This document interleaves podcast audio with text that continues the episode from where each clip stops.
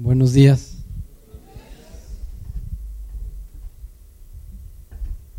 Me da gozo estar de nuevo aquí en esta ciudad donde he visitado ya por tantos años. La primera vez que visité la ciudad de Pachuca yo tenía 10, así que quizá algunos de ustedes no son de aquí, yo soy nacido en el Distrito Federal, pero radico ahora en la ciudad de Tucson, Arizona. Y de tantos viajes que me ha concedido el Señor hacer a lo largo de tantos años, creo que en este país, en México, la ciudad que más he visitado ha sido esta ciudad de Pachuca. He vivido, bueno, mi esposa y yo hemos vivido en ocho diferentes lugares en, esta república y llegamos a vivir siete meses aquí en, en Pachuca. Ahí fue donde me tocó conocer al pastor Gustavo. En esa ocasión él se presentó conmigo eh, terminando yo una conferencia, eh, una noche eh, en, no recuerdo era caminata de, oración, ¿verdad? Y él me, decía en esa ocasión que él ya me había escuchado en años atrás en una conferencia de, hombre a hombre en, en, México, DF, hace ya muchos años. Entonces, desde esa noche que conocí a Gustavo hasta la fecha somos muy buenos amigos y él fue el que organizó que estuviera yo aquí en esta ocasión. Ya tenía como un año queriendo yo venir a estar aquí entre ustedes. Que bueno por la ocasión de que la alianza se organizó y que vamos a tener también eventos este, hoy por la tarde y mañana. Pues sé que cobraron 100 pesos para el desayuno, ¿no? ¿no? Ah, para la conferencia. ¿Cuál conferencia? ¿Para toda la conferencia? Ah, iba yo a decir, pues qué caro estuvo el desayuno. De perdida que se llevaran pan si es que sobró, ¿no? Para que valiera la pena. Bueno, muy, muy rico el desayuno. Esta conferencia no sé si va a tener conexión con el tema de doctrina, que es este, doctrina básica o fundamental, no sé cómo le titularon al, al evento, volviendo a la sana doctrina. Entonces no sé si tenga conexión, porque no, no es mi intención el que, que así se dé. Entonces hoy eh, solo quiero traer una enseñanza para líderes exclusivamente dirigida a, líderes. Entonces, vámonos al libro de Génesis en el capítulo 12 y desde ahí voy a comenzar.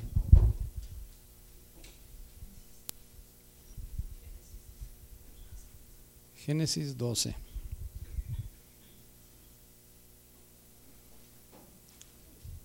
No sé si tu Biblia tenga títulos o subtítulos.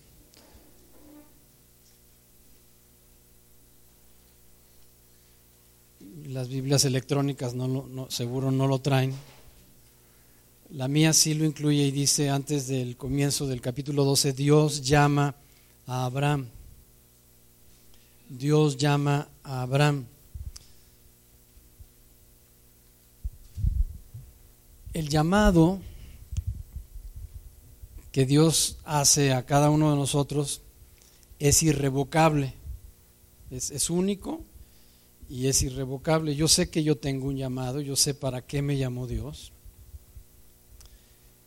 Y les ah, quiero pedir que antes de, de, iniciarnos en este capítulo veamos nada más como parte de una introducción, unos cuantos versos del anterior capítulo que es el 11, a manera como de introducción.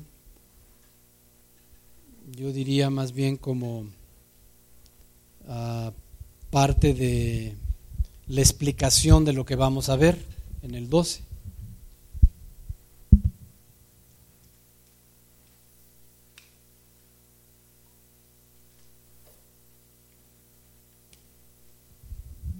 Así que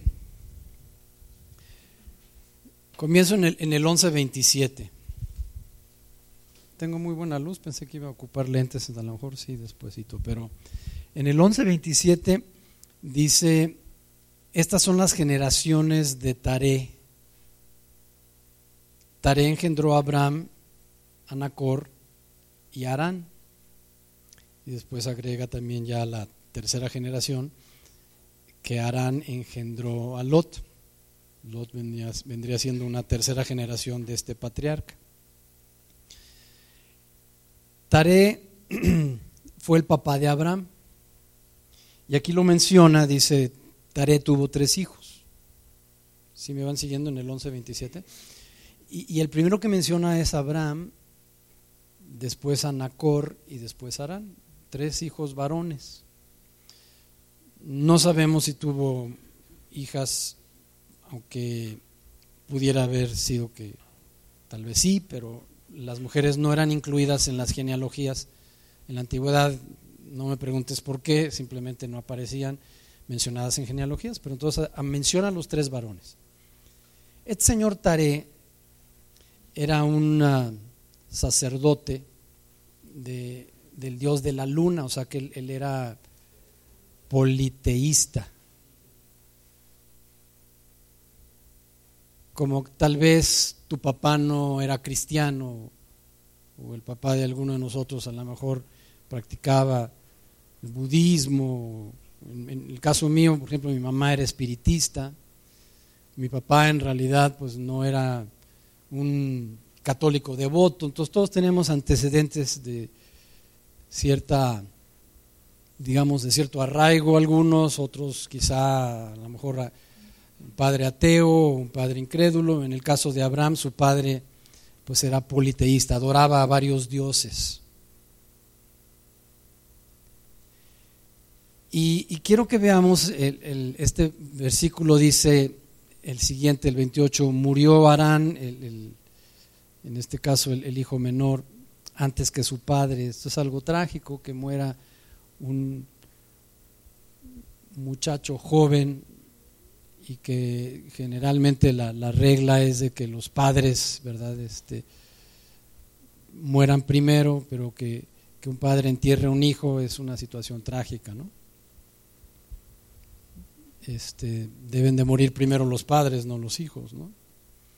Pero aquí nos, nos habla de una situación trágica, dice en el verso, verso 28, murió Arán antes que su padre en la tierra de su nacimiento, en, Ur de los Caldeos. Entonces aquí ya nos ubica la historia en el verso 28, que esta familia vivía en un lugar, en una zona muy conflictiva, muy, muy difícil para pues levantar una familia o para crear una familia. Ur era una región mucho más contaminada aún que Sodoma, que Gomorra y todos eh, hemos este, sabido a, través de la lectura de la Biblia, pues todos los antecedentes de, esas ciudades de Sodoma y de Gomorra, ¿no? que eran este, ciudades corruptas, que, que, eran realmente contaminadas con pecado, pues Ur de los Caldeos era peor. Entonces el ambiente era un ambiente muy, muy feo para que Taré criara a sus hijos en medio de ese ambiente. Y, tal vez, aunque no, no, dice la Biblia, es un misterio, tal vez ese ambiente fue lo que ocasionó la muerte de este, el más joven de sus hijos, que, murió ahí en, en esa tierra de Ur. No hay un registro en, estos versículos que estamos viendo donde nos demuestre que el señor Tare haya tenido intenciones de salir de ahí, pero seguramente todo padre desea lo mejor para sus hijos y para su familia. Por ejemplo, yo recuerdo una vez que nos llevó el Señor a vivir a Guadalajara, en, ah, en ese en esa ciudad, cuando llegamos nosotros, habría tal vez un millón y medio de habitantes. Eh, escogimos vivir en un lugar llamado La Calma. Yo pude haber vivido en, un lugar, no sé por qué en Guadalajara, que ya era una gran ciudad, un millón y medio, pues había diferentes barrios, este, zonas donde vivir, pero yo, yo, yo busqué el mejor lugar para ahí vivir con mi familia. Y esa colonia, este, el nombre lo dice todo, ¿no? La calma. Luego escogí la mejor escuela para mis hijos. Este, e, e, escogí también que ellos este, se pudieran desarrollar en un ambiente pues muy, muy, muy adecuado a, la edad. Ellos eran pequeños, por ejemplo, los inscribí en un club. Entonces iban a nadar, este, tomaban clases de, este, de teclado, eh, escribía a, mis hijos también en la Alianza Francesa, después los metí a un colegio bilingüe, pero español-francés, en fin, procurando el mejor ambiente para mi familia. En el caso de Tare era todo lo contrario, el ambiente era terrible. Entonces, aunque no lo dice, pero yo me imagino que él ha de haber tenido una reunión familiar con su esposa, que por cierto ni siquiera aparece mencionada, y diciéndole en esa reunión a sus hijos, a su mujer, algún día nos vamos a ir de aquí.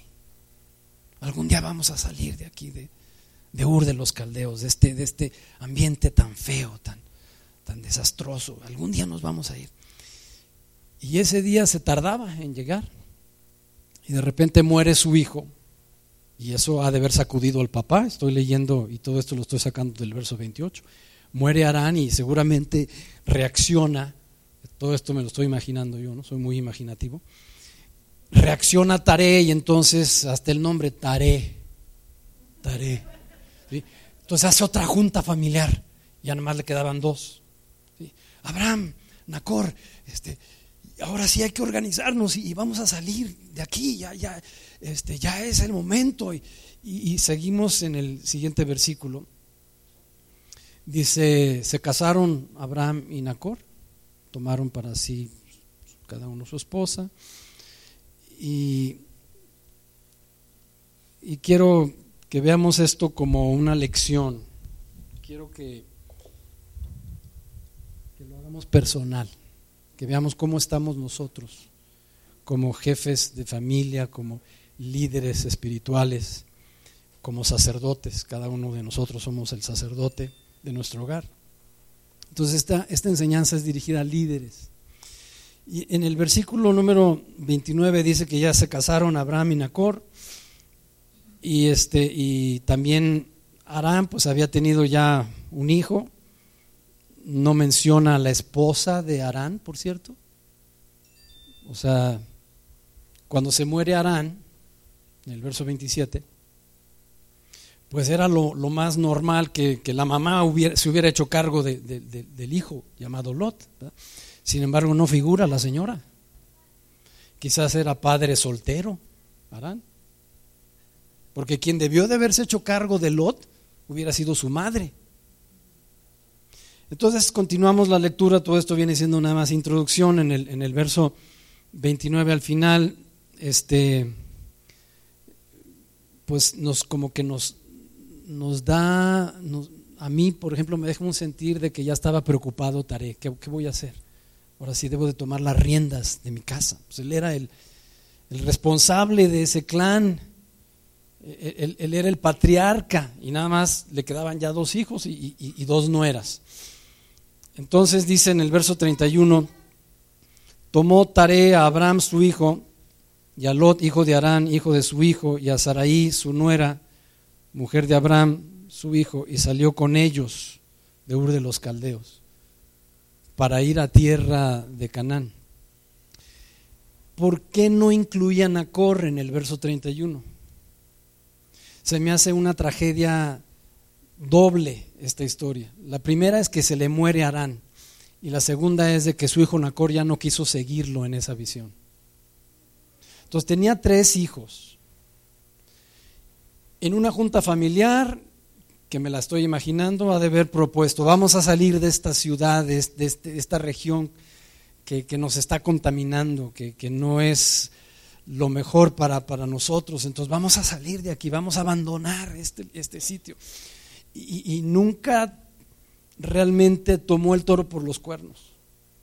Es decir, no ejerció su liderazgo el señor Tare como lo debió de haber hecho. Le faltó carácter, le faltó autoridad, le faltó decisión y se quedó nada más con la intención, algún día vamos a salir de Ur de los Caldeos, algún día vamos a salir, se le muere el hijo, ay chispiajos, ahora, ahora sí, ahora sí, ya vamos a salir, ya merito, ya merito. Ya cuando toma la decisión de salir, ya nada más tenía esos dos hijos, uno de ellos dice, papá, pues hay que te vaya bien, yo ya no te sigo, yo me quedo aquí, ya hice mi vida en Ur de los Caldeos, ya me casé con una caldea, ¿sí? Entonces ahí que te vaya bonito, papá. Y de esos dos que le quedaban, solamente uno lo siguió con su visión. Y estoy leyendo ahora el verso 31 de nuevo. Entonces tomó al, único hijo que le quedaba y a la esposa, se llamaba Sara, y Lot, que pues no lo, no, lo pudieron abandonar, porque aquí, ya como lo, hemos expresado hace unos minutos, ¿dónde estaba la mamá del famoso Lot? ¿Por qué no se hizo cargo? Entonces el, abuelo se tuvo que hacer cargo de él. Y al morir el abuelo, ¿qué crees que sucedió? Pues Abraham, ahora sí que se tuvo que hacer cargo de, ese sobrino suyo. ¿Por qué? Porque pues no, no era un chamaquito, simplemente pues era su familia, era sangre de su sangre.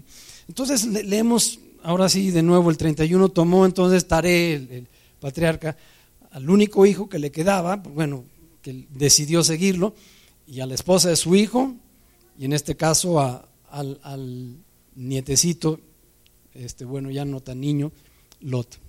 Y quiero leer la parte final del verso 31. Y entonces salió con ellos, salió con ellos de Ur de los Caldeos, ¿para dónde? Para ir a tierra de Canaán. ¿A dónde vamos, abuelo? Preguntó Lot a tierra de Canaán. ¿A dónde vamos, suegro? Preguntó Sara. A tierra de Canaán. ¿A dónde vamos, papá? Preguntó Abraham. A tierra de Canaán. Ya era quizá la última reunión familiar que hacía el viejo. Taré. ¿Y a dónde vamos?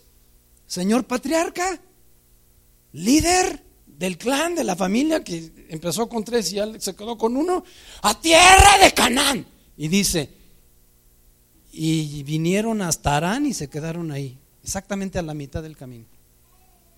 ¿Por qué carambas no llegaron a la meta? ¿Qué le faltó a ese señor Taré? Taré. ¿Qué le faltó? ¿Eh? Carácter, decisión, perseverancia, firmeza. ¿Eh? visión ya la tenía, porque quién sabe cuántos años llevaba diciendo, y hay que salir de los caldeos, y ya merito vamos a salir de los caldeos. Y conozco una, actualizando esta historia, conozco a un amigo que vivía en Phoenix, Arizona, en una zona fea donde había pandillas. Todas las ciudades grandes tienen, tienen zonas feas. O que Pachuca tiene sus zonas feas. Las conozco. El DF tiene sus zonas feas. También las conozco. Cuando yo era joven, me acuerdo, la Candelaria de los Patos, ahí te sacaban los calcetines sin quitarte los zapatos, o sea, si te descuidabas. O sea, y, todas las ciudades, Phoenix, este amigo vivía en una zona fea, este, llena de pandillas, y tenía dos hijos. Y un día dijo, vamos a salir ya de Phoenix. Y ya merito nos vamos a ir de Phoenix. Y ya nos vamos a ir, a de, ir de Phoenix a otro lugar mejor, de la zona donde él vivía.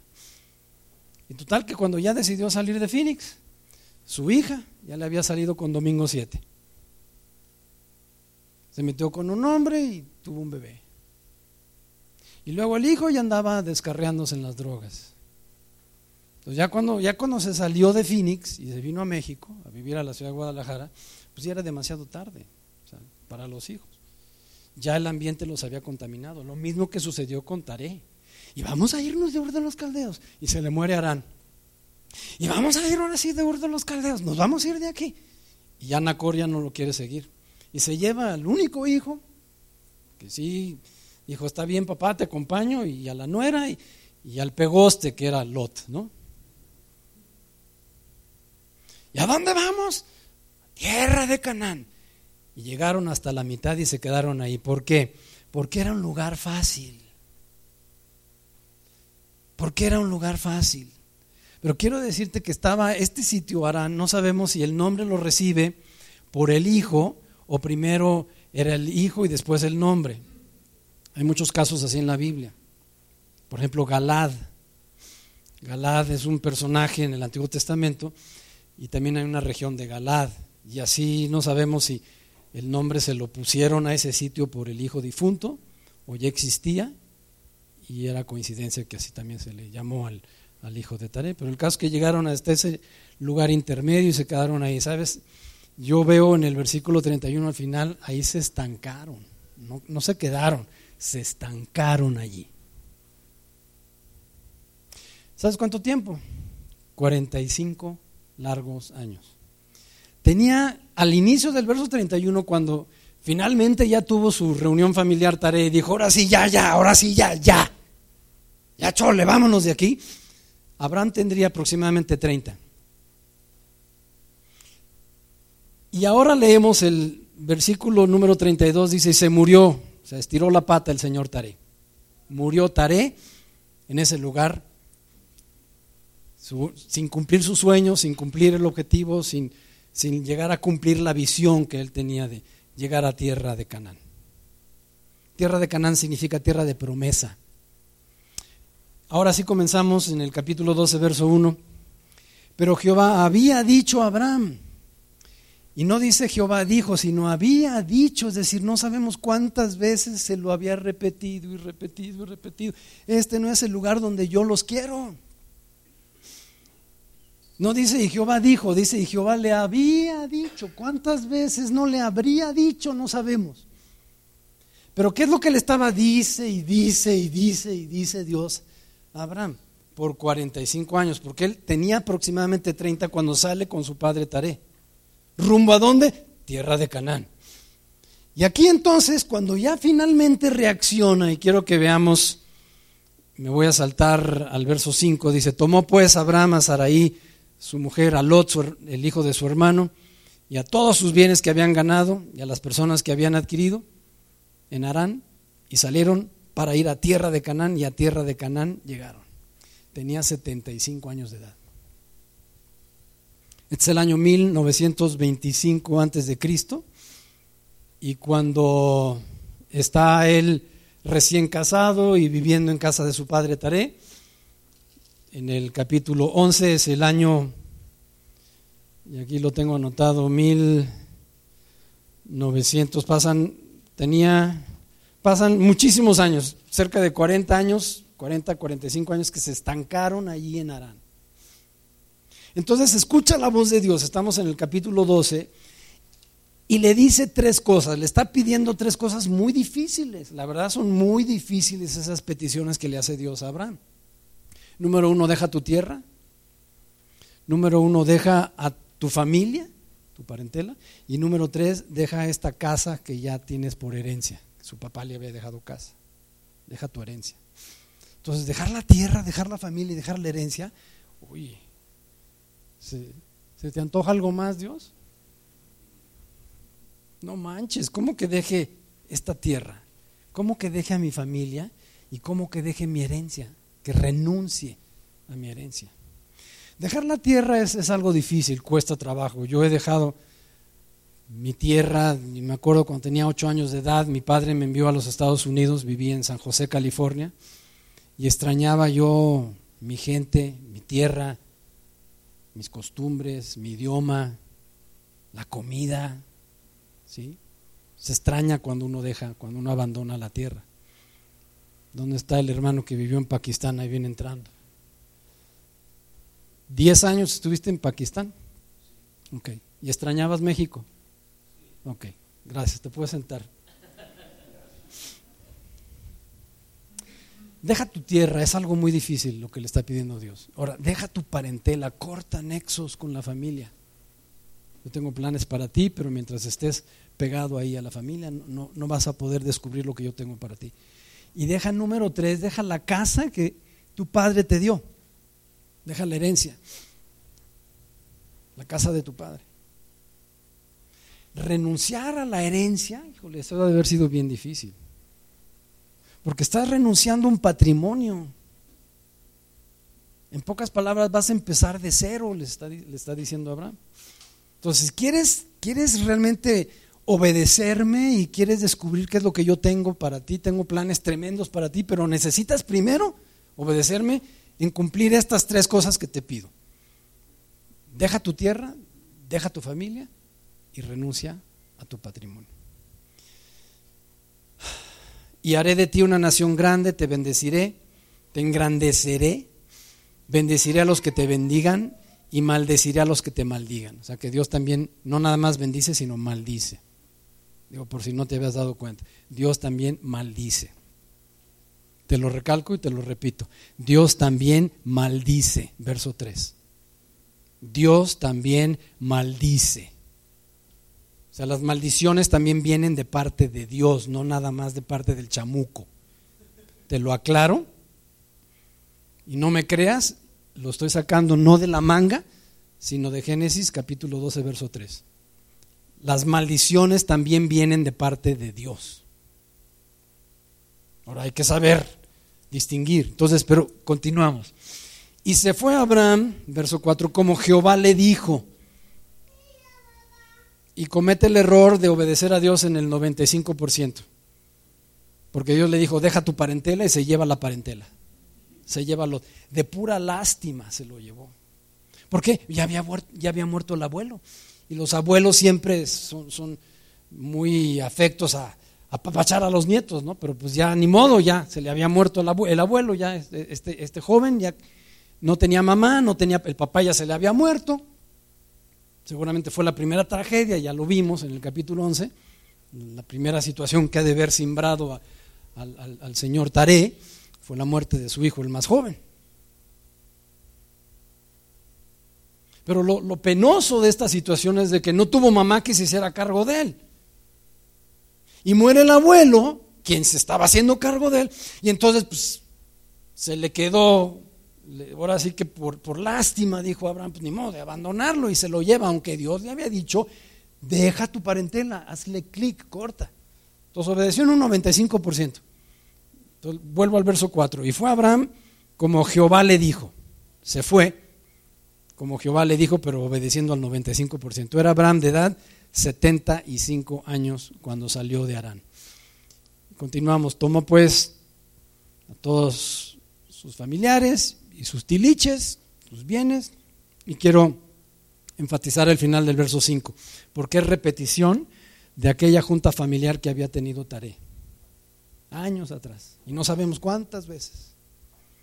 Él vuelve a tener una junta familiar al estilo de su padre, reúne a Saraí, no tenía hijos con Saraí, reúne a Lot, reúne a sus criados, junta a todos sus tiliches y proclama, ahora él era el patriarca, ahora él era el líder.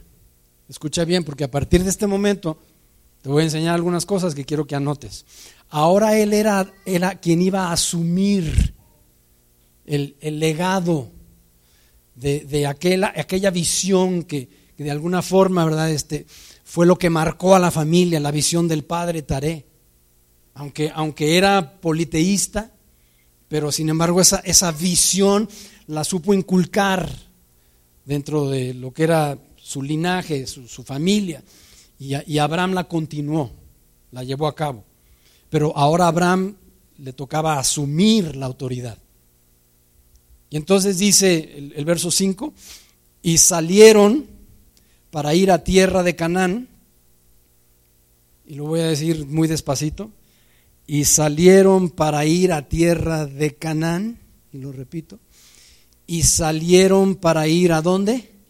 A tierra de Canaán. Y fíjate que dice punto y coma, es decir, un alto. Y lo que viene a continuación, después del punto y coma, dice, y a tierra de Canaán llegaron. Y lo digo como mexicanos al grito de guerra. Y no te dice lo que hubo intermedio antes del punto y coma. No te habla de los sufrimientos, de, no te habla de lo duro que fue el trayecto, no te habla de los desiertos que tuvieron que pasar, de las penurias que tuvieron que pasar, pero salieron para ir a tierra de Canaán y no te habla de lo que pasó en ese trayecto, pero sí te habla lo que viene después del punto y coma. Y a tierra de Canaán llegaron. Cueste lo que cueste, pero yo ahora sí voy a llegar a donde mi padre se propuso llegar y no llegó. Ahora, ¿por qué no llegaron en tiempo de su padre? ¿Por qué? Porque seguramente veía así el futuro el, viejo Tarey decía, no hombre, qué duro está el, el, futuro, el continuar más allá, ¿no? como que mejor ya nos quedamos aquí, el lugar, el lugar nos, se nos hace cómodo y ahí se estancaron en, la comodidad. Y quiero que veamos eh, algo bien importante, el verso 6, subraya esta palabra, pasó, pasó. Te quiero hablar de lo que es pasar, pasar. Yo nací en el Distrito Federal en el año 1953, en un hogar de la clase media. El idioma que hablamos en casa fue el castellano. A los ocho años mi padre me envía a los Estados Unidos, entonces el, segundo idioma que, que hablo y domino desde la edad de ocho años es el inglés. De hecho, hablo más inglés que español. Mi esposa es norteamericana, nos casamos hace 39 años, mañana es nuestro aniversario y estoy aquí con ustedes, fíjense. Ok, entonces, no sé los idiomas originales de la Biblia, es decir, el hebreo, que vendría siendo en este caso el, el arameo, y el griego, pero en esos dos idiomas que llaman originales, fue escrita la Biblia, sus 66 libros, hebreo y griego. Y, el, hebreo es, una especie como de, dialecto del hebreo, que es el arameo, era el que hablaba Jesús. Entonces, no conozco ni griego ni hebreo, pero sí sé el inglés. Y entonces el inglés está muy conectado a los idiomas originales, un poco mejor conectado que el castellano. Es decir, que hay algunas palabras, raíces, frases en inglés que son muy, muy parecidas a como vienen escritas en el idioma original, hebreo y griego, y está más apegado el inglés al, al griego y al hebreo que nuestro castellano. Entonces, te voy a enseñar lo que significa en hebreo la palabra pasar y yo lo investigué y lo, he estudiado, lo, he escudriñado. Entonces, no sé hebreo, pero en hebreo, la palabra hebreo significa pasar. Y no es un trabalenguas. En hebreo, la palabra hebreo significa pasar. Y te, te voy a llevar al diccionario. Tengo esta Biblia desde los años 80 y es una Biblia de estudio, versión 60, y tiene diccionario, además de tener concordancia. Entonces te voy a llevar a, mi diccionario, y tú lo puedes esto corroborar en cualquier diccionario bíblico, o si tu Biblia lo tiene, o si en tu Biblia electrónica puedes ir a un diccionario, busca hebreo, hebreo. Y voy a leer lo que viene aquí en mi diccionario. Hebreo o hebreos es la designación para Abraham y sus descendientes. Es la designación, es el nombre con el que se le conoce o el nombre que recibió Abraham, Abraham y sus descendientes. Hebreo es el equivalente, o hebreos es el equivalente a israelitas.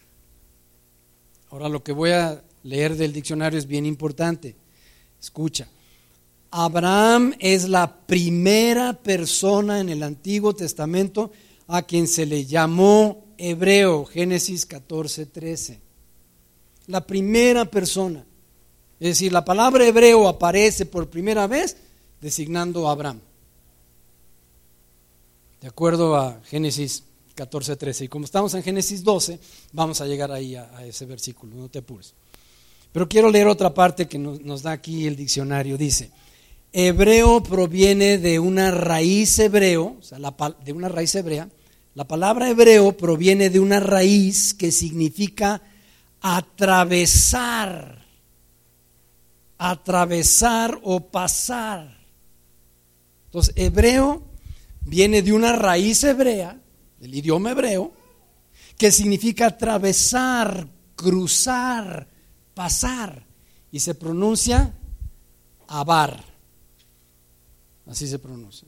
Vamos a regresarnos a otra vez a Génesis, estábamos en el capítulo 12, y dice que Abraham pasó, pasó, en este caso sería abar, avanzó, pasó.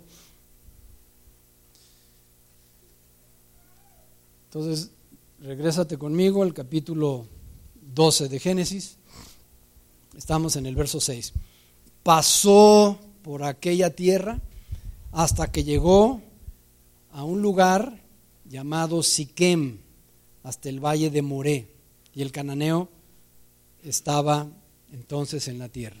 Es decir, era tierra de donde vivían los cananeos. Entonces, ¿a dónde pasó? Verso, verso 6 te pedí que subrayara la palabra pasó, es decir, abar. Si le puedes poner ahí, abar quiere decir pasar, cruzar, atravesar. Entonces, Abraham abar cruzó por aquella tierra hasta que llegó a Siquem. ¿Qué significa Siquem?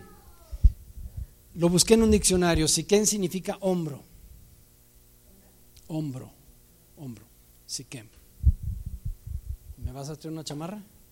Pues a ver si me viene porque tú estás medio cuadrado de hombros. Ok, de cuando eras niño. Okay. Siquem. Fuerza. Hombro representa fuerza. Entonces llegó a ese lugar llamado fuerza, literalmente hombro. Y lo que más me impresiona, dice en el verso 7, que allí se le apareció Jehová a Abraham. No se le aparece un ángel, verso 7, no se le aparece un arcángel, no se le aparece un querubín, un serafín, un embajador del cielo. Se le apareció en vivo y a todo color Dios mismo en persona. Y Jehová, dice el verso 7, y Jehová se le apareció a Abraham. No fue un ángel, no fue una visión, no lo estaba soñando. Se le apareció Jehová a Abraham. Verso 7, eso es bien importante. Y le dijo, a tu descendencia daré esta tierra. ¿Por qué? Porque él había cruzado. Él había quebrado o renunciado a esa pasividad de su padre Taré. La había roto con esa pasividad de decir, bueno, pues ya ni modo, aquí nos quedamos. Entonces él cruzó más allá llegó a rebasar esos obstáculos y, llegó a este lugar llamado Hombro o, Siquem y edificó ahí un altar, dice al final del verso 7. Edificó un altar a Jehová, quien se le había aparecido. Es importante que al lugar que llegaba, lugar donde edificaba un altar. ¿Qué significa altar? Es un lugar de consagración. Un altar es un lugar donde, donde la persona que lo está edificando hace voto con Dios. Es un lugar de consagración, un lugar de voto. ¿Qué significa voto? Compromiso. Es un lugar donde uno se compromete.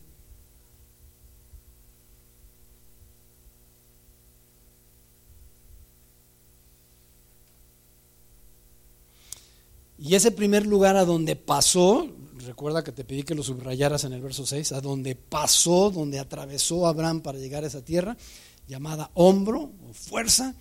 Cuando llega ahí, ponle número uno, su primera escala, edifica un altar a Dios. Verso 8. Luego pasó de allí a un monte. Otra vez el verbo no, Siquem, no. Abar. Abar. Abar. Significa pasar. Entonces, subráyalo en el verso 6 y subráyalo en el versículo 8. Pasó. Y ponle número 2 porque es segunda escala. Cuando yo salí ayer a las 3 de la mañana de mi casa y mi esposa me acompañó hasta el aeropuerto, estaba oscuro, media hora de, distancia por carretera. Ya una vez que llegué al aeropuerto dije, voy a la ciudad de Pachuca. Híjole, pues ni modo, no empaqué suéter, pero pues habrá, habrá frío, quién sabe, pues ya ni modo de regresar.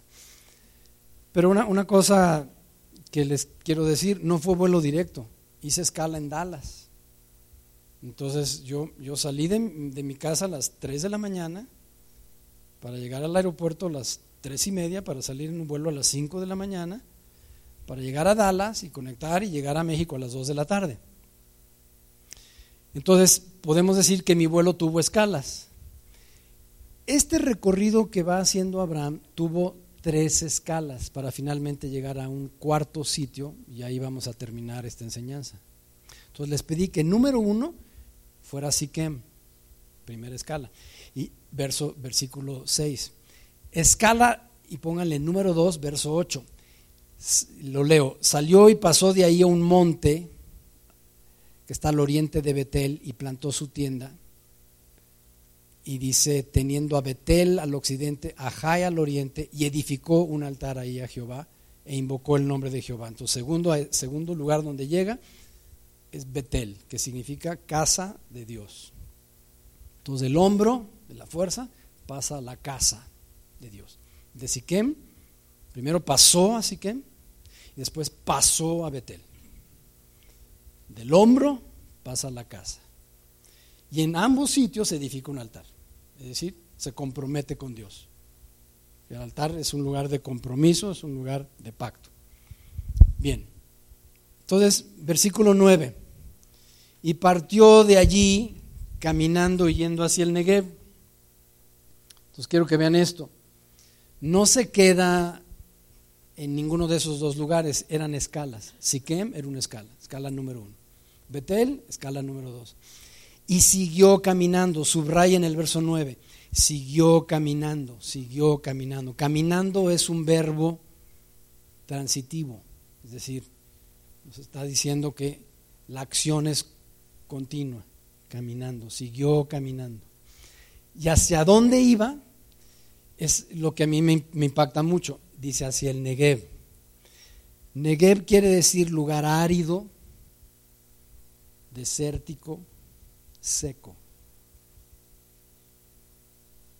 Entonces él llega primero a Siquem, edifica un altar, escala 1, llega después a Betel, escala 2, edifica un altar y sigue caminando. O sea, no se estancó nunca.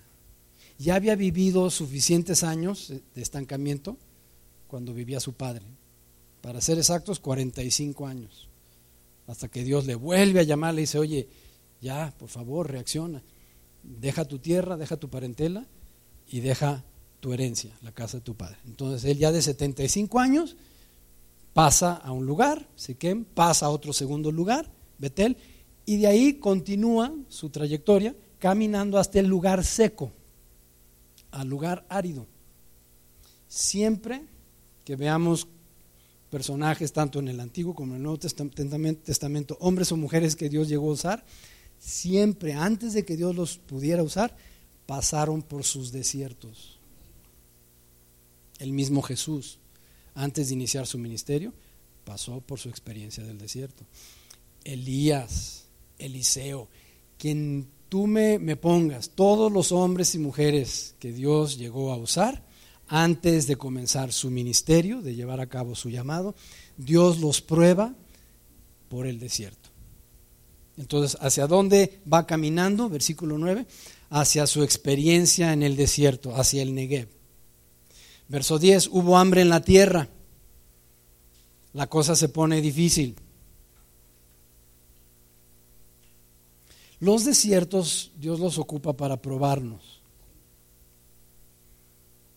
Y hay un, no, me voy a desviar, pero en Deuteronomio hay, hay, un pasaje hermoso que dice que Dios nos pasa por el desierto para saber lo que hay en nuestro corazón. ¿Sí? Es el capítulo 28. Nos pasa por el desierto nada más para saber lo que hay en nuestro corazón. Entonces llega el Negev y hubo hambre en la tierra, dice el verso 10.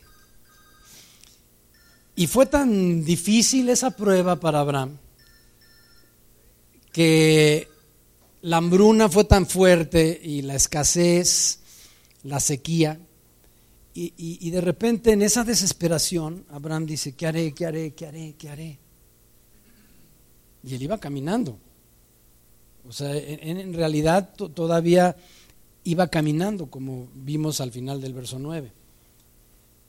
Y cuando viene ese momento terrible de la lucha, la desesperación, la angustia, de, la escasez,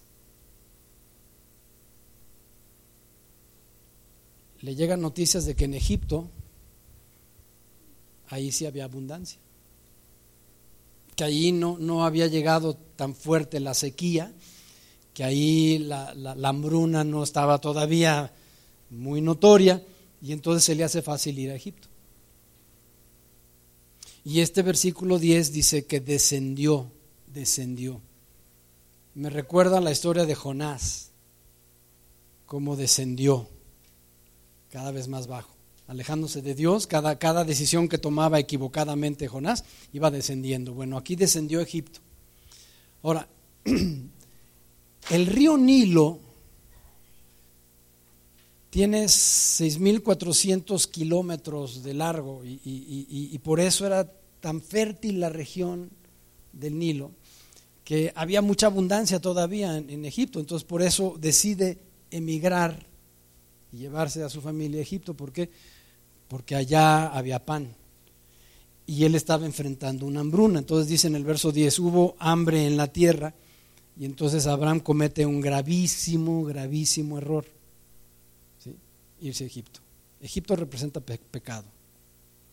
Y se va a Egipto. Y en Egipto no me voy a meter a la historia, tú la puedes leer a partir del versículo 12 hasta el versículo 20. Nos da con lujo de detalle todo lo que le sucedió en Egipto. Le fue de la patada. De la patada. Tuvo que mentir, forzó a su mujer a que también mintiera igual que él y, entonces está a punto de perder a su esposa, está a punto de que lo mate el faraón en Egipto. Y total que Dios tuvo misericordia de él y, le da una segunda oportunidad. Y quiero que veamos el siguiente capítulo, capítulo 13. Subió pues Abraham de Egipto, pues había descendido, subió y a dónde crees que lo lleva Dios?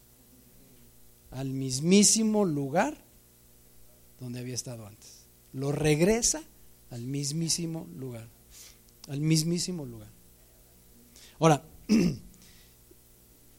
a mí me gusta hacer la enseñanza así como sencilla, como tipo Plaza Sésamo, que cualquier persona, aún los niños lo pueden entender. Entonces, supongamos que yo estoy sentado aquí y que va a iniciar la reunión, y entonces Gustavo me presenta y yo al pasar, Gamaliel dejó este cable ahí.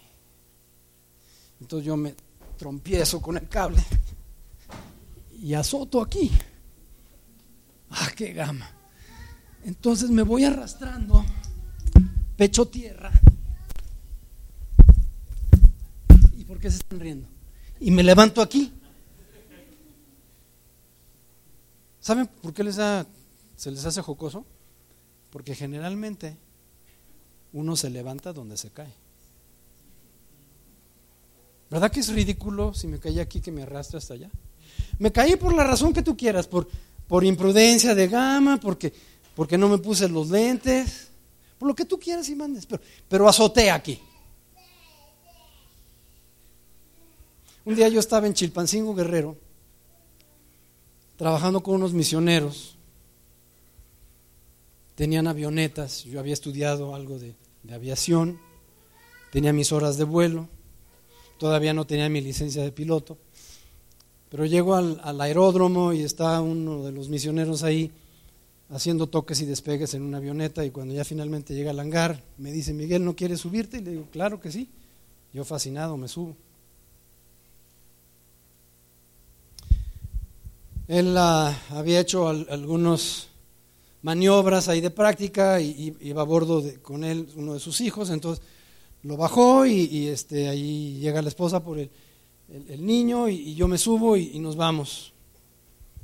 Y era un avión de dos plazas, uno adelante y otro atrás, y, el, el avioncito era de tela, no tenía volante sino un bastón de mando.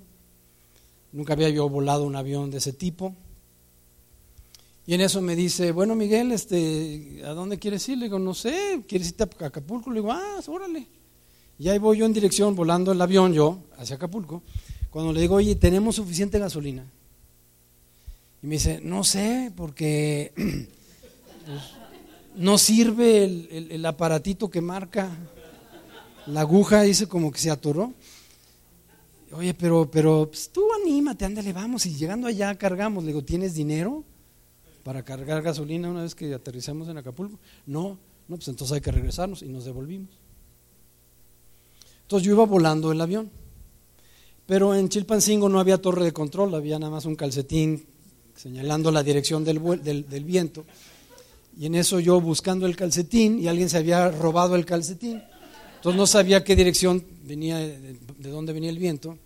Entonces nivelé un poco alto a la hora de, porque no conocía yo bien el avión, ni su, ni su peso, ni nada. Entonces a la hora de que nivelé alto, pues todo aterrizaje es un desplome a baja altura. Entonces el avión se desplomó unos cuantos metros, tocamos con fuerza este, el asfalto y botó el avión.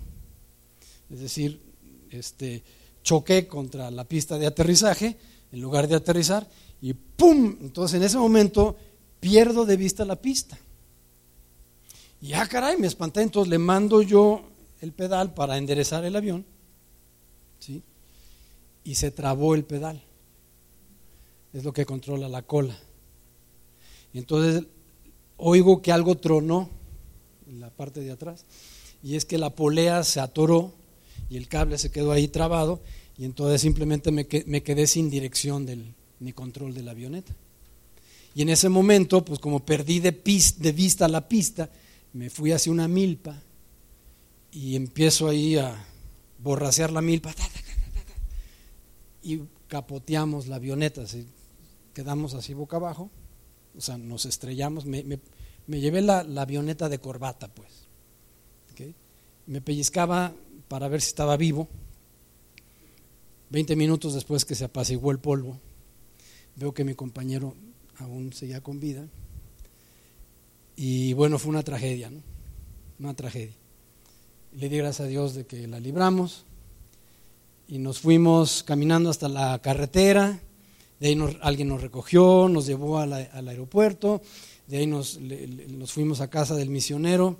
Y cuando llegamos ahí, todos maltratados, dice: ¿Qué pasó? ¿qué le sucedió? Este, y yo le dije, ¿te acuerdas esa avioneta que tenías? ¿Cómo que tenía así? Porque ya no existe, ya me la llevé de corbata. ¿Cómo? Mira, la hélice quedó así, toda hecha charamusca, bueno, despedazada la avioneta. Un año después, estoy yo de visita nuevamente allá en Chilpancingo y me llevan al aeropuerto, abren la puerta de un hangar y me muestran una avioneta idéntica. Le dije, ¿qué compraron otra? Y me dicen, no, la reparamos. Me dice, súbete y pruébala. No, gracias. Mira que le cambiamos el motor, le pusimos pistones nuevos y no sé qué tanto. Ándale, nada más arráncala. No, no, no, arráncala, nada más para que escuches. Ya la arranqué. Taxéala, hombre, llévatelo ahí a, la cabecera de la pista. Me la llevé. Estábamos ahí, ahora prueba los magnetos, a ver el derecho, el izquierdo, acelera, mira que, no hombre, qué bárbaro, le dije yo, felicidades, eh, la, la super renovaron, sí, que le pusimos flaps y corregimos esa, ese sistema que tenía de los, del cableado, porque, porque era, e, e, de lona la, la, avioneta, con, de madera y lona. Y entonces le dije, ajá, qué bien, felicidades. Me dice, despégala. Y me hace así en la pierna y me temblaba a mí la pierna. Me dice, despégala. ¿O qué? ¿Tienes miedo? Despégala. Me dice, cuando uno se cae del caballo, se tiene uno que volver a subir al caballo. Entonces le mando el acelerador a fondo. Él iba detrás. Y empiezo yo, Diosito, Diosito, cuídanos, cuídanos. y levanto la avioneta y, me entró una sensación de libertad. O sea, no sé si tú alguna vez has vivido una liberación en tu vida. O sea, no tenía yo chamucos. O sea, nadie me, nadie me estaba desenchamucando. Simplemente estaba siendo libre del temor de la muerte. Yo había quedado preso a ese temor, ese terror de la altura, de, la velocidad de los aviones. Y, con eso voy a concluir en un momentito más. Pero entonces llegamos aquí a, a que en el capítulo 13, verso 1, Dios lo regresa al lugar donde él se había desviado. Es decir, uno se levanta de donde se cayó. Capítulo 13, verso 1. Subió pues Abraham de Egipto, ¿hacia dónde? Hacia el Negev. Otra vez vas para atrás, viejo. Porque no aprendiste la lección y te desviaste yéndote a Egipto, que no era mi voluntad. Fueron él y su mujer y todo lo que tenía. Y por cierto, el verso 2 dice que gracias al faraón él era ya riquísimo en ganado, en plata y en oro. O sea que por el engaño, que él había empleado estando allí en Egipto, diciendo que su esposa era su hermana, mintiéndole al faraón, casi le cuesta la vida. Este, en fin, total, faraón los, los corre, pero le había dado pues oro y plata y, y, con eso compró ganado. Entonces, no dice que era rico, sino dice en el 2 que era riquísimo. Abraham no era rico, era riquísimo, de acuerdo a Génesis 13.2. Ok, pero recuerda que todavía Lot estaba con él, su sobrino. Y en el verso 5 dice, y también Lot, que andaba con Abraham, tenía ovejas, vacas y tiendas. O sea, como que la copa se derramaba y la bendición también alcanzaba a Lot. O sea, la copa, me refiero a Abraham, su copa se llenó y se rebosó, y entonces toda esa bendición de Abraham también alcanzó a Lot. Si continuamos el 2 con el 5, con esta secuencia. Verso 2, Abraham era riquísimo y me salto al verso 5 y también Lot. Verso 2, Abraham era riquísimo y me salto al 5 con la misma secuencia y también Lot. ¿Por qué? Porque andaba con el tío. Dime con quién andas y te diré quién eres. Abraham era riquísimo, verso 2, y continúa en el 5, y también Lot, porque andaba con Abraham. Verso 6, sucede un problema, la tierra no era ya suficiente para que habitasen juntos, pues sus posesiones eran muchas, no podían morar en un mismo lugar. Y, no, y en el 7 no dice que hubo bronca entre Abraham y el sobrino, sino entre los pastores de unos y los pastores de otros.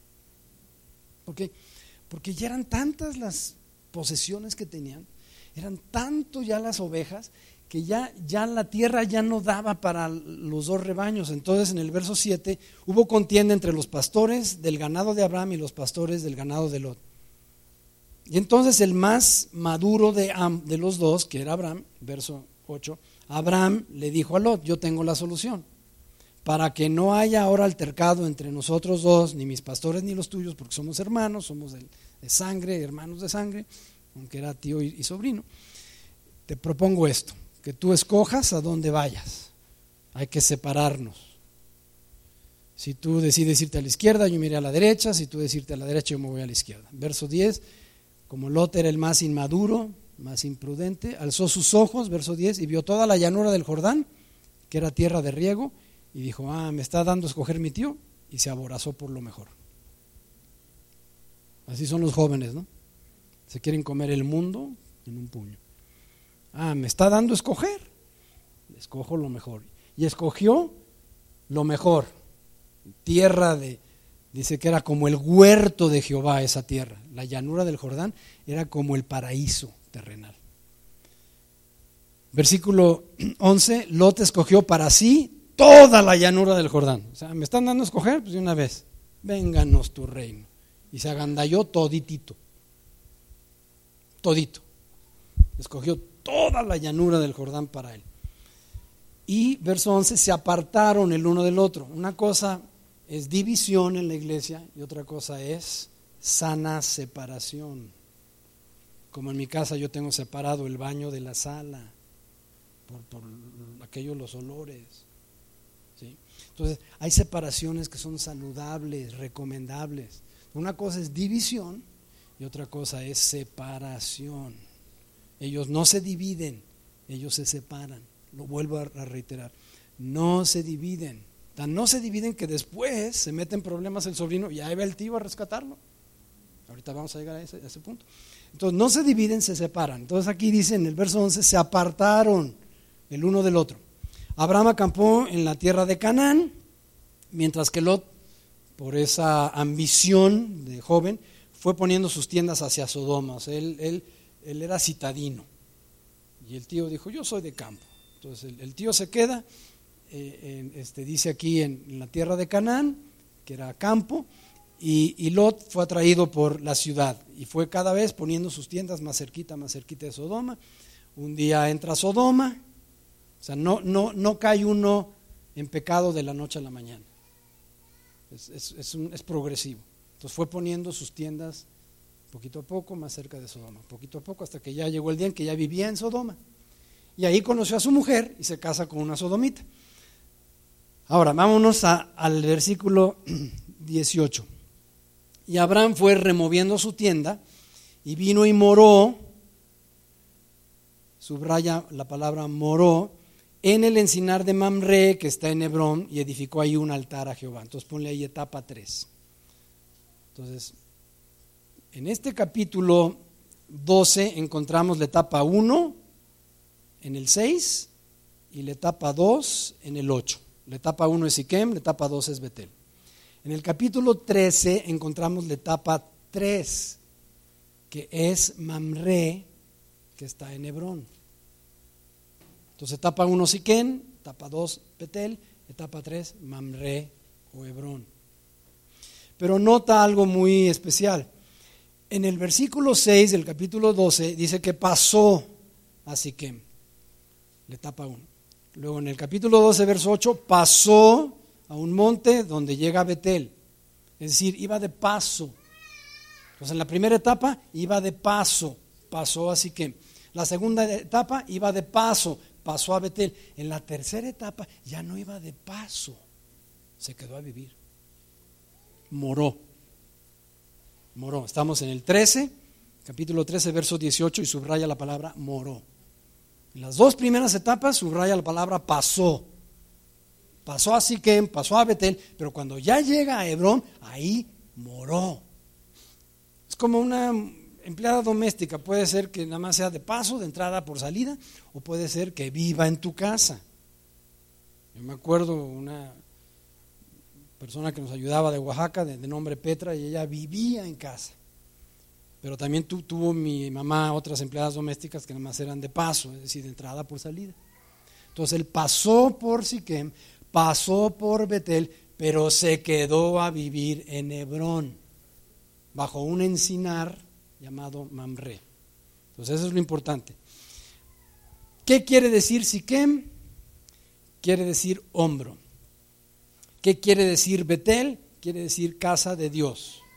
¿Y qué quiere decir Mamre o Hebrón? Quiere decir alianza. Hebrón habla de alianza o de confederación. Alianza, pacto. Alianza.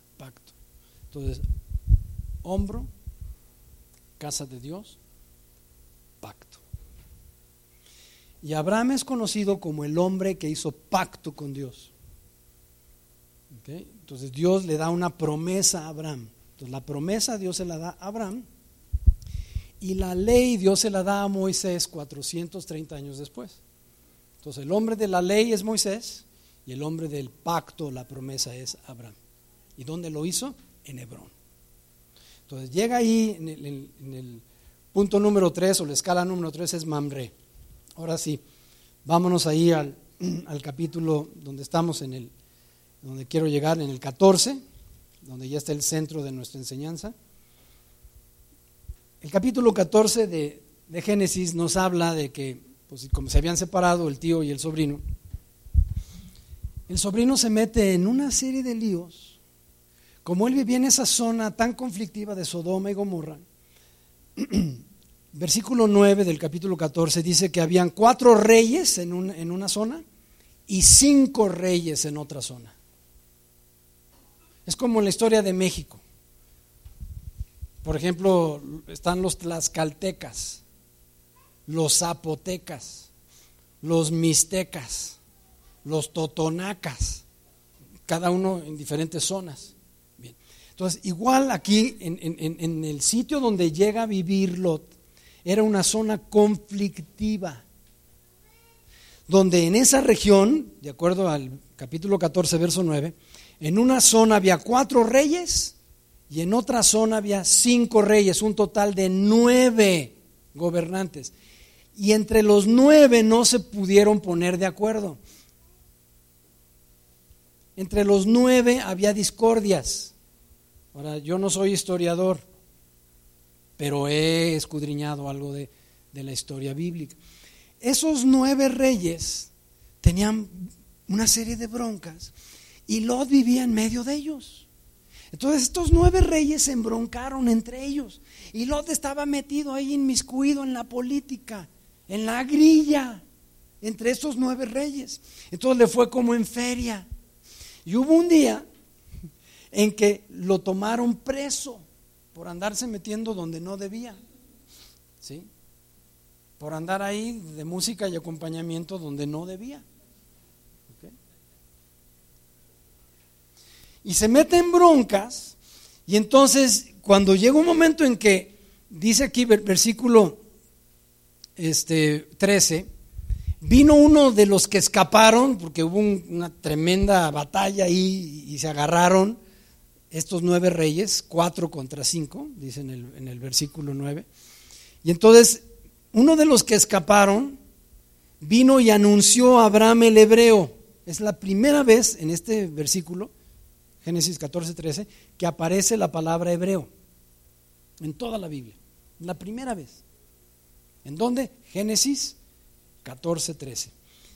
Abraham era conocido como el hebreo, es decir, el que atraviesa, el que cruza, el que pasa.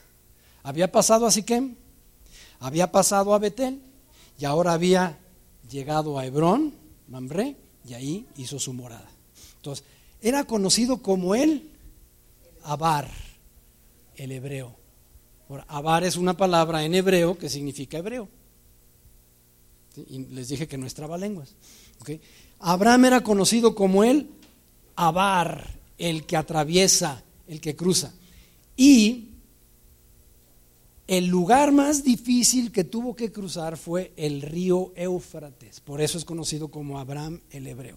Por eso es de que su nombre llegó a ser famoso, el que cruza, el que cruzó, el que atravesó el río Éufrates.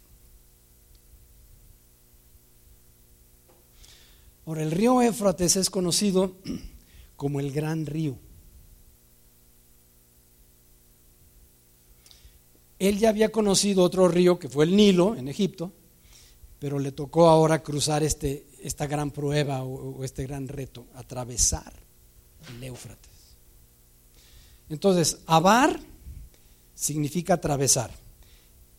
Y entonces en el verso 13 vino uno de los que escaparon y se lo anunció a Abraham, el que atravesó. Estoy leyéndolo literalmente. Entonces vino y le anuncia las noticias de que Lot había sido capturado, que lo habían linchado, que estaban a punto de matarlo. Y llega alguien corriendo que escapó de la trifulca hasta donde vivía Abraham en, bajo el encinar de Mamre en Hebrón y le anuncia a Abraham el que atravesó. ¿Sí me van captando? Fíjense cómo la explicación que di al principio, ahorita la estoy empleando ya literal y directamente. Le llegan con las noticias a Abraham el que atravesó, es decir, el hebreo. Y le dicen, tu sobrino está en tremendos problemas.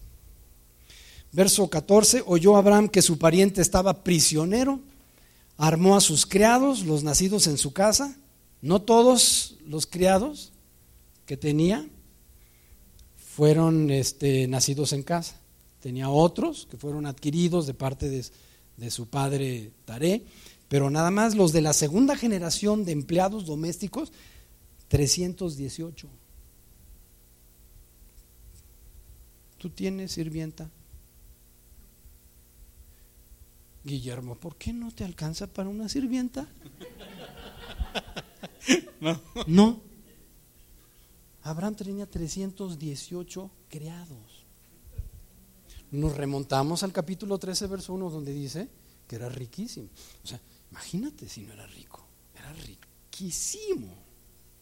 Entonces, no, no eran todos sus criados, nada más los de la segunda generación, los que le habían nacido de aquellos criados que él había heredado de su padre Taré, el patriarca. Entonces, dice, entonces en el 18, en el 14, en el 14, 14 oyó que su pariente estaba en problemas, que lo habían agarrado prisionero, armó a sus criados, nada más los nacidos en su casa, 318 empleados domésticos y al estilo Rambo, ¿sí? Va a rescatar a su sobrino Lot. Y lo rescató. Ahora vámonos al capítulo 15. Sí.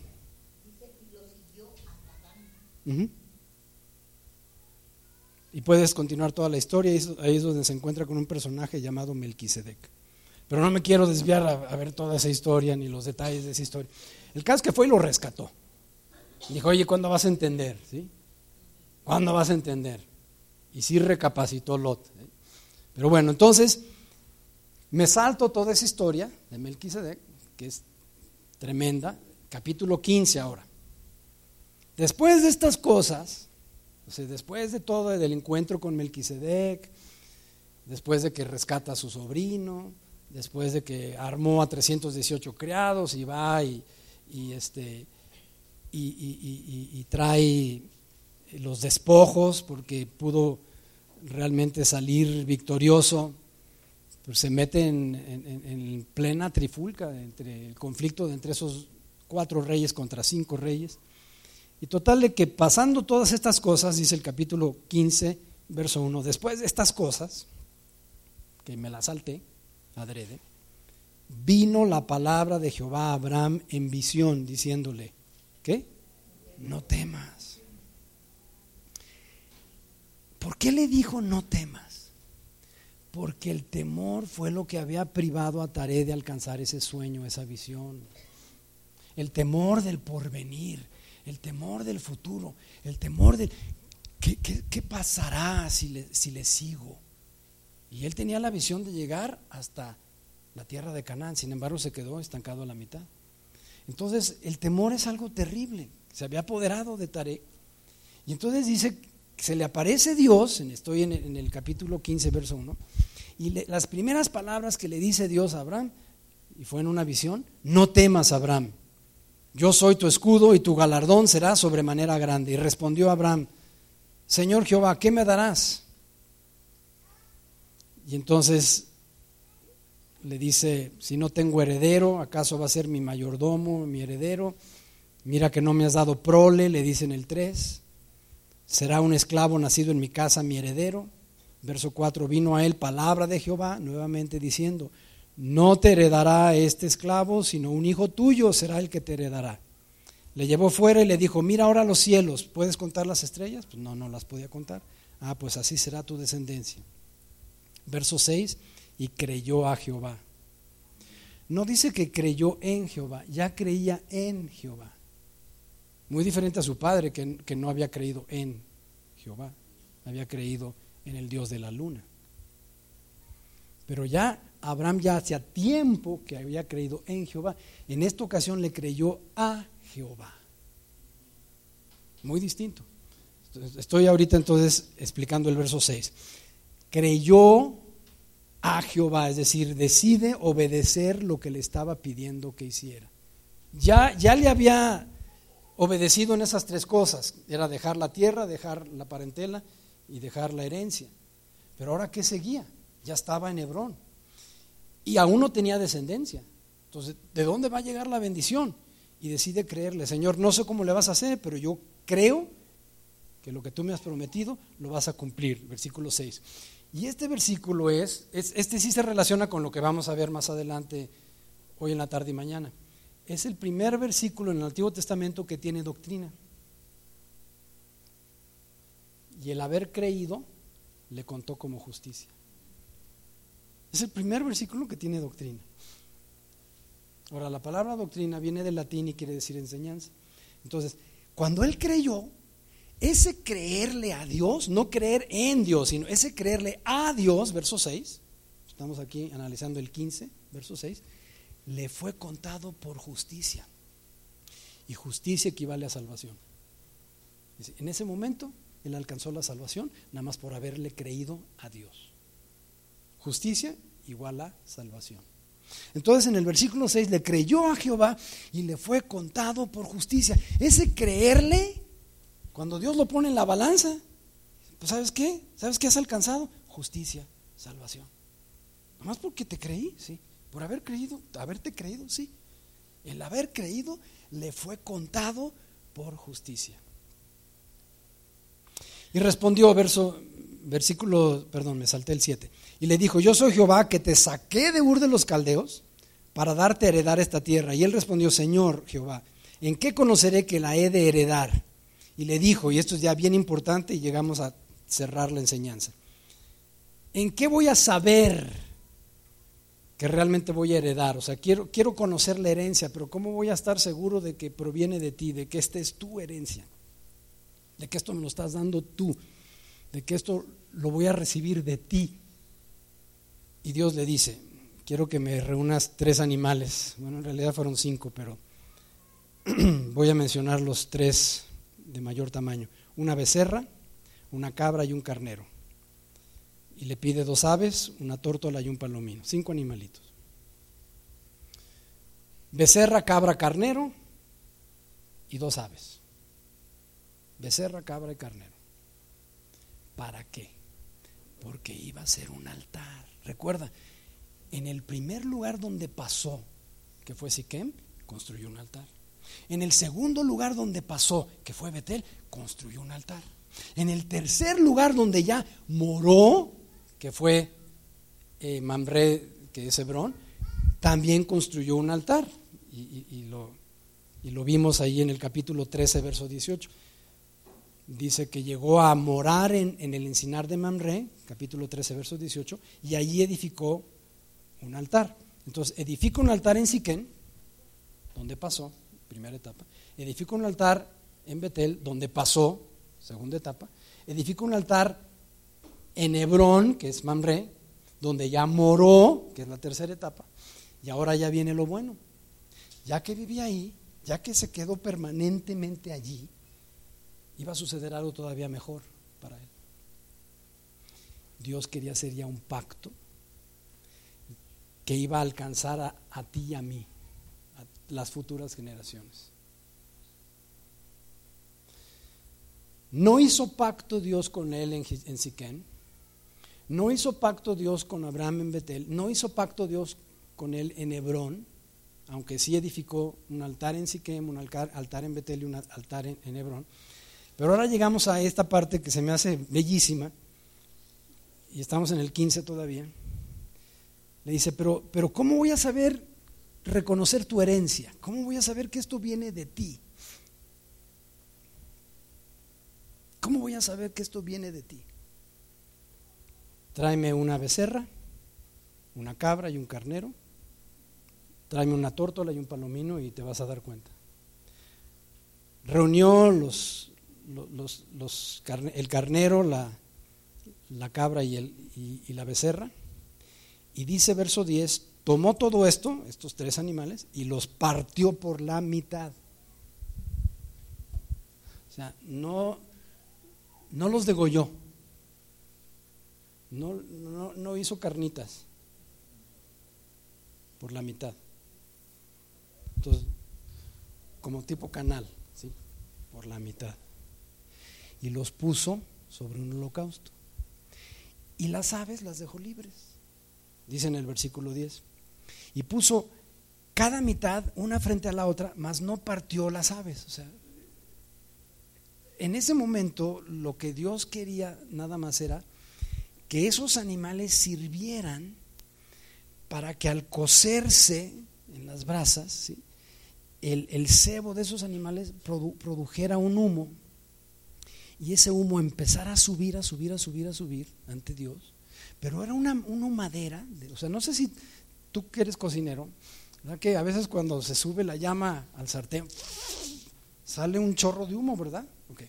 Entonces imagínate tres animales, la becerra, la cabra y el carnero al mismo tiempo, abrazándolos las llamas, la humadera que se hizo. Entonces, la Biblia dice que ese humo es como el incienso que sube a la presencia de Dios y que son como el símbolo de nuestras oraciones que son elevadas a Dios. Entonces esto no es más que figura o simbología en el Antiguo Testamento de las oraciones, de la intercesión de nosotros para con Dios. Entonces, dice que pone estos animales partidos sobre las llamas y en ese momento, ya estoy por terminar, quiero, quiero que te fijes en el 11. Era el momento más importante de toda la vida de Abraham. Era el momento donde estaba consagrándose él como líder, como sacerdote, como, como el, el, el, que había tomado la autoridad ya como patriarca desde la muerte de su padre Tare. El momento más importante y más solemne. Y esa, es, esos animales, ese holocausto, eran para Dios. Y sin embargo, ¿sabes qué sucede en el 11? Llegan aves de rapiña a querer interceptar lo que era para Dios. Esa becerra puede ser tu hija. Yo a mi hija la puse en el altar como becerra. Claro, no la partí por la mitad, pero la puse en el altar. Y ella y yo nos fuimos y nos echamos un cafecito, aunque yo no soy, no le entro al café. Pero esa tarde me acuerdo que ella tenía 16 años y le saco un anillo. Le dije, hija, ten este anillo. Este anillo representa castidad. Representa que tú, y te lo está dando tu padre, porque yo en algún año futuro te voy a entregar a un varón y te voy a entregar en toda tu virginidad. Entonces este niño representa que tú te vas a guardar para cuando llegue ese varón que Dios ha destinado para tu vida. Y entonces ese anillo te lo vas a quitar ahí en el altar, el mismo altar en donde ahora está poniendo la becerra, ¿sí? Y ese hombre te va a poner otro anillo de compromiso. Compromiso es pacto, pacto. Hasta que Dios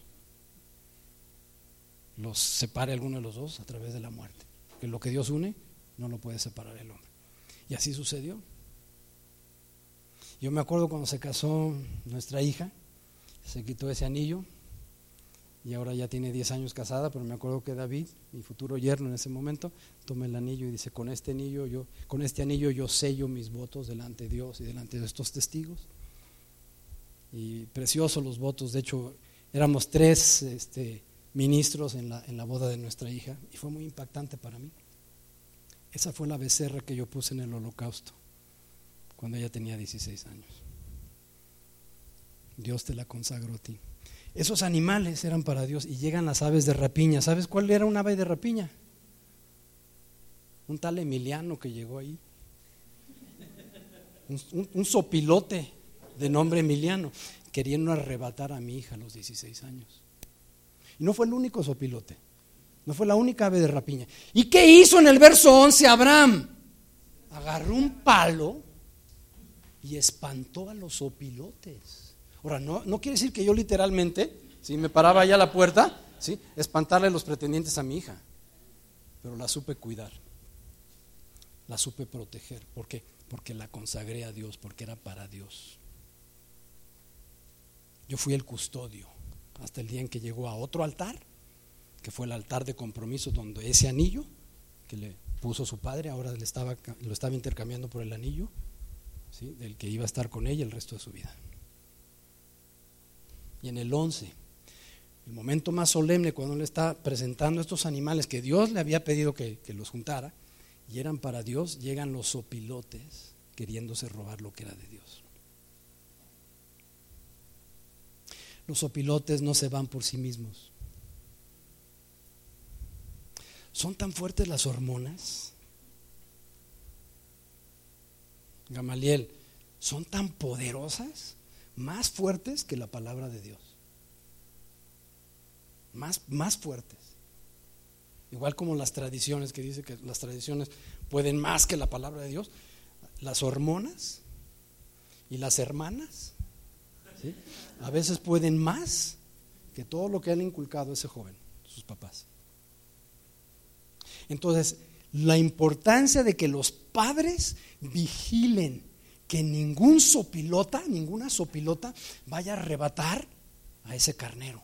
Así como yo no permití que ningún sopilote arrebatara a mi becerra, que la estaba consagrando a Dios en ese holocausto. No se van solos los sopilotes ni las sopilotas. Abraham, verso 11, descendieron esas aves de rapiña sobre los cuerpos muertos y Abraham las ahuyentaba. Esto no es para ustedes. Esto no es para ustedes. Mi hija no es para el mundo, mi hija es para Dios. Mi hija nació con un llamado, mi hija nació con un propósito y está en mí, es mi responsabilidad y su madre. El vigilar, el velar, el estar al pendiente del estado de, nuestras ovejas. Tenemos que rendirle cuentas a Dios. Ellos les pertenecen a Dios y ningún ave de rapiña las va a arrebatar. Entonces mi compromiso delante de Dios y mi responsabilidad ahuyentar a esas aves de rapiña. ¿Tú crees que se daban por vencidos los opilotes? Y se cansó. Verso 12. A la caída del sol es decir, llegó a anochecer. Sobrecogió, quiero que subrayes dos cosas, sueño y temor. Abraham, temor. Léelo, ahí viene, no lo estoy inventando. El 12. Sueño y temor de una grande oscuridad. Sueño habla de letargo espiritual, de cansancio. Decir, chin, ya, híjole, ya, estoy a punto de tirar la toalla. El sueño habla de letargo y temor, el mismo que había embargado a su padre Taré.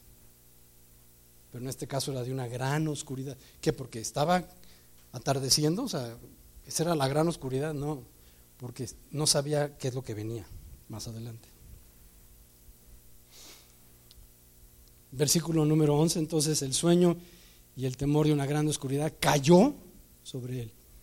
Es decir, le, entró la debilidad y el miedo, porque era humano igual que tú y que yo. Entonces Jehová dijo a Abraham, ten por cierto que tu descendencia morará en tierra ajena, será esclava y oprimida por 400 años. Verso 15, y vendrás, vendrás a tus padres en paz, serás sepultado en buena vejez, y en la cuarta generación volverán acá, es decir, cruzarán de nuevo. Sí se los van a llevar cautivos, pero van a seguir tu ejemplo. Abar. Señor Abar, hebreo, Abraham, tu descendencia, después de pasados 400 años, ¿sí? van a imitar tu ejemplo, van a ser Abares. El pueblo hebreo es conocido por su resiliencia ¿Cómo es posible que son cuatro millones de israelitas viviendo en un país llamado Israel, rodeados por 40 millones de árabes? Y aún persistan como nación, a pesar de tantos conflictos. ¿Y cómo es posible que la capital, que es Jerusalén, que significa ciudad de paz, ¿sí? es lo que menos ha sido, es lo que menos han vivido paz? Le dice y le promete Dios en el verso 15, tú vendrás a tus padres en paz, es decir, vas a ser sepultado en buena vejez, pero a la cuarta generación tu descendencia volverá acá, pasará acá, porque aún no, han, no ha llegado a su colmo la maldad del amorreo hasta aquí. Y sucedió, qué tremendo versículo, que puesto el sol ya totalmente oscuro, ya oscurecido, totalmente negra la noche, se veía un horno humeando. Ya se habían consumido la becerra, la cabra, el carnero. Verso 17, pon mucha atención. Se veía un horno humeando, nada más era puro humito ya, humeando. Y, y, una no varias, no diez, no veinte, una antorcha de fuego que pasaba, y otra versión dice que se paseaba por en medio de los animales divididos. Estamos en Génesis, si tú te remontas al principio, cuando Dios tuvo que correr a Adán y a Eva, dice que puso una espada encendida que se revolvía, o sea, que, que guardaba la entrada del huerto y el camino hacia el árbol del bien y del mal. Ya habían probado, habían probado del árbol, ya, ya, habían, ya habían caído los dos. Esa espada, ni modo que flotara, y dice que era una espada ardiente que circulaba por alrededor del, del huerto del Edén. Y las espadas no, digo, no flotan. Alguien estaba sosteniendo esa espada, pero ese alguien era invisible. Las antorchas no flotan en, el, en la atmósfera. alguien las tiene que sujetar. Pero ese quien estaba sujetando la antorcha era invisible. Entonces había alguien sujetando una antorcha que se paseaba por en medio de los animales divididos. ¿Quién podrá haber sido ese alguien? ¿Quién podrá haber sido aquel que portaba la espada de fuego? Aquel que portaba esta antorcha encendida. El único que reúne el perfil es Jesucristo. El único. Entonces, versículo 17 dice, el 18, y aquel día Jehová hizo un pacto con Abraham. No hizo pacto en Siquén, no hizo pacto en Betel, no hizo pacto en, en Hebrón, en, en, Mamre cuando llega a vivir allí, sino hizo pacto en este momento, en ese sitio. Aquel día hizo un pacto, verso 18, con Abraham diciendo, a tu descendencia daré esta tierra, y aquí viene lo interesante, desde el río de Egipto, Nilo, hasta el río grande, Éufrates, el río Éufrates, la tierra de los ceneos, porque iban a enfrentarse con enemigos, ceneseos, cadmoneos, eteos, fereceos y todos esos feos, amorreos, cananeos, etcétera, jerjeseos y jebuseos. Tenían que poseer la tierra y había enemigos, había que conquistarlos. Dice, pero van a ser herederos. ¿Por qué? Porque hoy tú y yo hicimos pacto. Supiste ahuyentar a las aves de rapiña, supiste sobreponerte al temor de la grande oscuridad y al cansancio, al sueño. Por eso es conocido como el patriarca de la fe.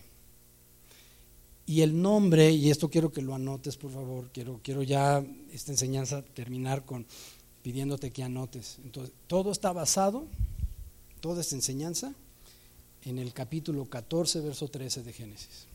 Abraham el hebreo, Abraham el Abar, Abraham el que penetra, Abraham el que cruza el río Éufrates, como lo acabamos de leer.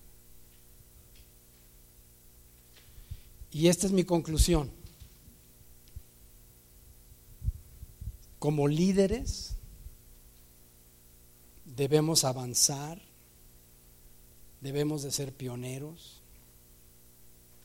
Y anota por favor esta frase, necesitamos a veces ser empujados hacia adelante. Ahora, Dios literalmente estaba empujando a Abraham, deja tu tierra. Y no fue una vez la que dice, ya había dicho, deja tu tierra, deja tu parentela y deja la casa de tu padre. Necesitamos ser empujados hacia adelante. Tiene que haber alguien que nos mueva.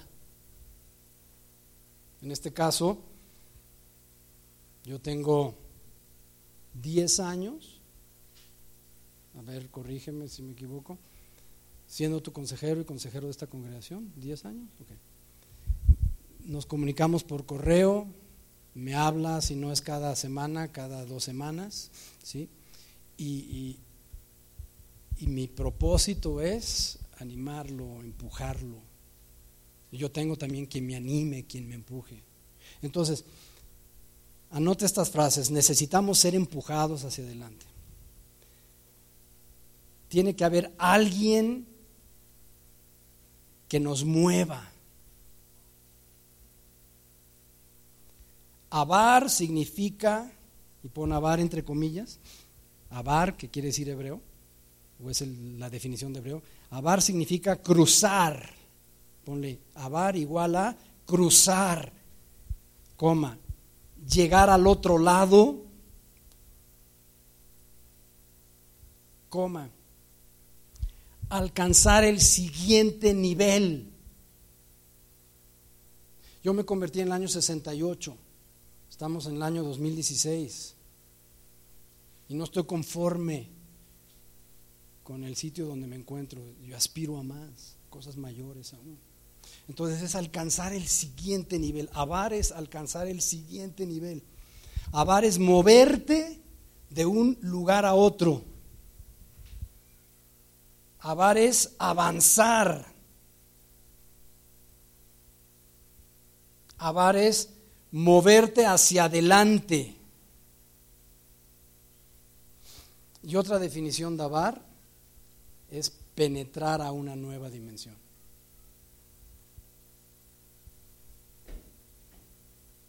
Ese es andar por fe, penetrar a una nueva dimensión.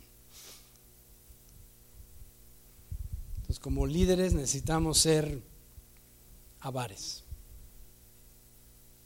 hebreos.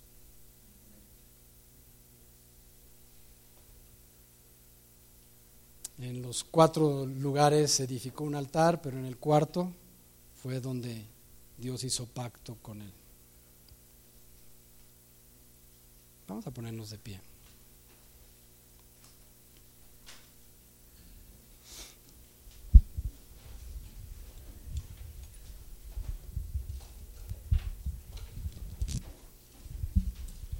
Quizás estés aquí y te hayas identificado con la primera parte de la enseñanza. A lo mejor te encuentras estancado, como le sucedió a Taré. A lo mejor algunos de tus sueños aún no se han cumplido. A lo mejor has llegado a la mitad de cumplir tus sueños, de cumplir tus objetivos. Y a lo mejor algunas situaciones te han movido el tapete. Tal vez algún accidente, o que te quedaste sin trabajo, o la pérdida de algún ser querido, o situaciones inexplicables.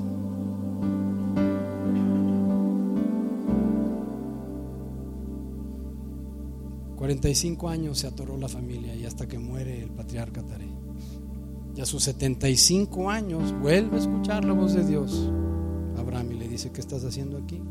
Otra vez le volvió a decir, va a ser difícil, tienes que dejar tu tierra, tu familia, tu herencia, empezar de cero, empezar por fe. Cuesta tanto trabajo, es tan difícil. Pero lo tremendo de Abraham es de que él dijo, hoy tomo la decisión de salir de Ur de los Caldeos para ir a tierra de Canaán. Y a tierra de Canaán llegaron. ¿Cuánto trabajo le costó? Muchísimo. ¿Cuántas dificultades tuvo que superar? Muchísimas. Su padre se había propuesto lo mismo, pero se estancó en un lugar cómodo. Tenemos que abandonar la comodidad. Ser avares representa penetrar a esa nueva dimensión, avanzar.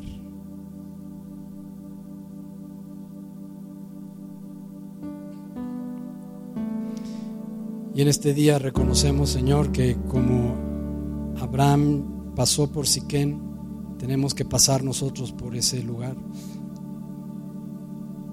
donde sentimos que estamos plenos, llenos de vigor, de juventud. Siquem representa la fuerza del hombro. Pero después tenemos que seguir a otro lugar y pasamos por Betel, que significa la casa de Dios. Y Señor, qué, tremendo es estar disfrutando de tu presencia en tu casa. Qué, diferente a, a vivir, a disfrutar las cosas en el mundo. Cuánta paz se siente en tu presencia, en tu casa. Abraham pasó por Betel y llegó a Siquem, lugar que significa alianza, confederación, y allí edificó un altar. Ahí moró. Ahí te le volviste a aparecer.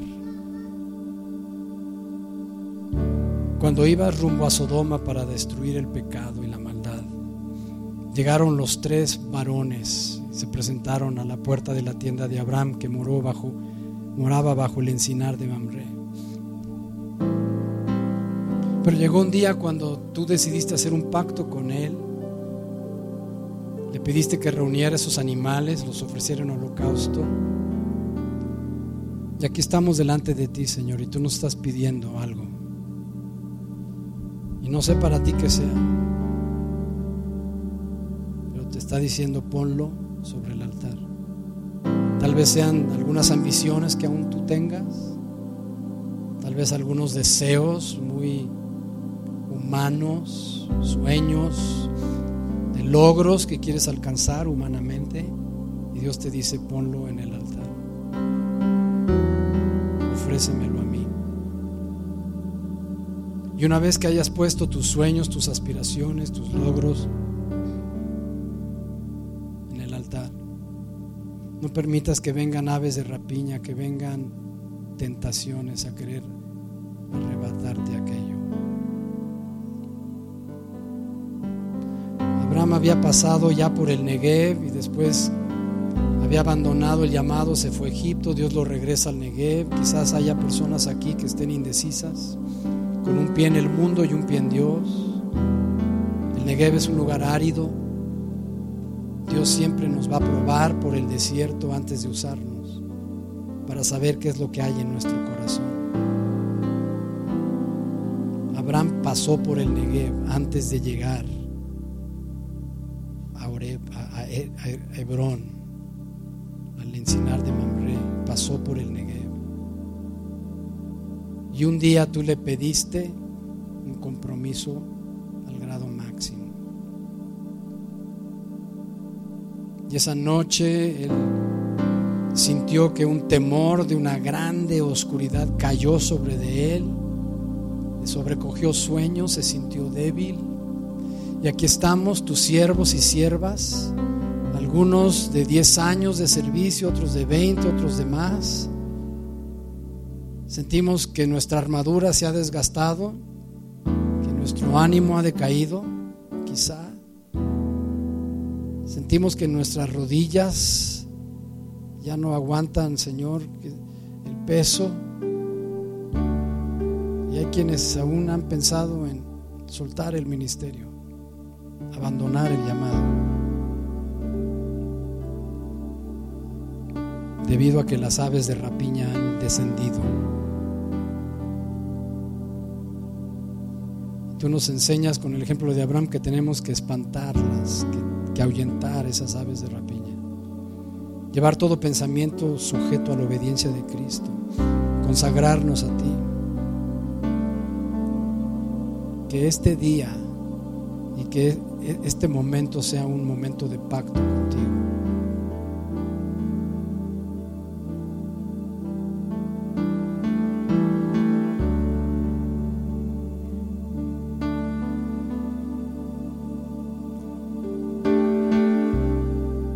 ya estaba oscuro. Y yo he pasado por muchos momentos oscuros. Y cuando ya lo único que estaba presente era el humo de ese holocausto ya quemado. Mientras seguía subiendo el humo, ante los ojos de Abraham se presenta una antorcha encendida que pasaba en medio de los animales divididos. Y Señor, tú eres esa antorcha. Tú eres la luz que nos dirige, que nos guía en medio de las tinieblas. Y si van a haber adversidades en el camino para llegar a Canaán, Algunos todavía están en Ur de los Caldeos y no sabemos, Señor, si sobrevenga alguna tragedia hasta que la persona reaccione, como pasó con Taré. Te pedimos misericordia, Señor. Clamo a tu misericordia, Señor. Señor Jesús, Señor Jesús, paséate con esa antorcha, ilumina nuestras tinieblas, ilumina nuestras.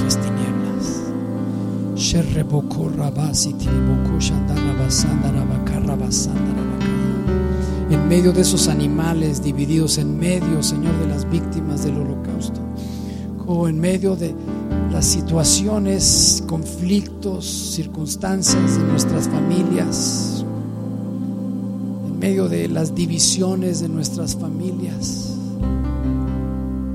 en medio de las divisiones a veces entre hijos y padres. Trae, Señor, el corazón del Padre hacia el Hijo, el corazón del Hijo hacia los padres. Paseate con esa antorcha encendida en medio de cualquier divisiones que haya, cual, cualesquiera que sea, de aquello que, que hoy del Señor ponemos ante el altar. Lo ponemos ante el altar. Nuestra vida ante el altar.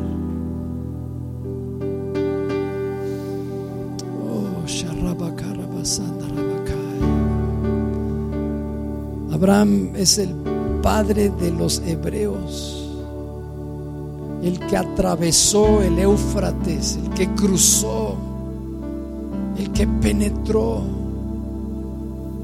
el que se atrevió a dar ese paso de fe. Y Señor, como líderes, como padres, como pastores, queremos ser avares, hebreos, hebreos Gracias por aquellos que nos han empujado, que nos instruyen. Gracias porque tú los usas, Señor, para pulir nuestras vidas. Gracias, Señor, porque tú tienes planes para cada uno de nosotros. Perdónanos cuando nos hemos estancado, cuando hemos ido en dirección opuesta. Le pasó a Abraham, se fue a Egipto ya la situación era desesperada y la, hambruna, la necesidad, la escasez. Y se fue a Egipto, descendió a Egipto. Señor, y aún así tú lo usaste. Tú nos usas y quieres bendecir a multitudes a través de nosotros y aún a veces a pesar de nosotros, pesar de nuestras debilidades, nuestras fallas, de nuestros pecados, tu llamado está ahí y es irrevocable.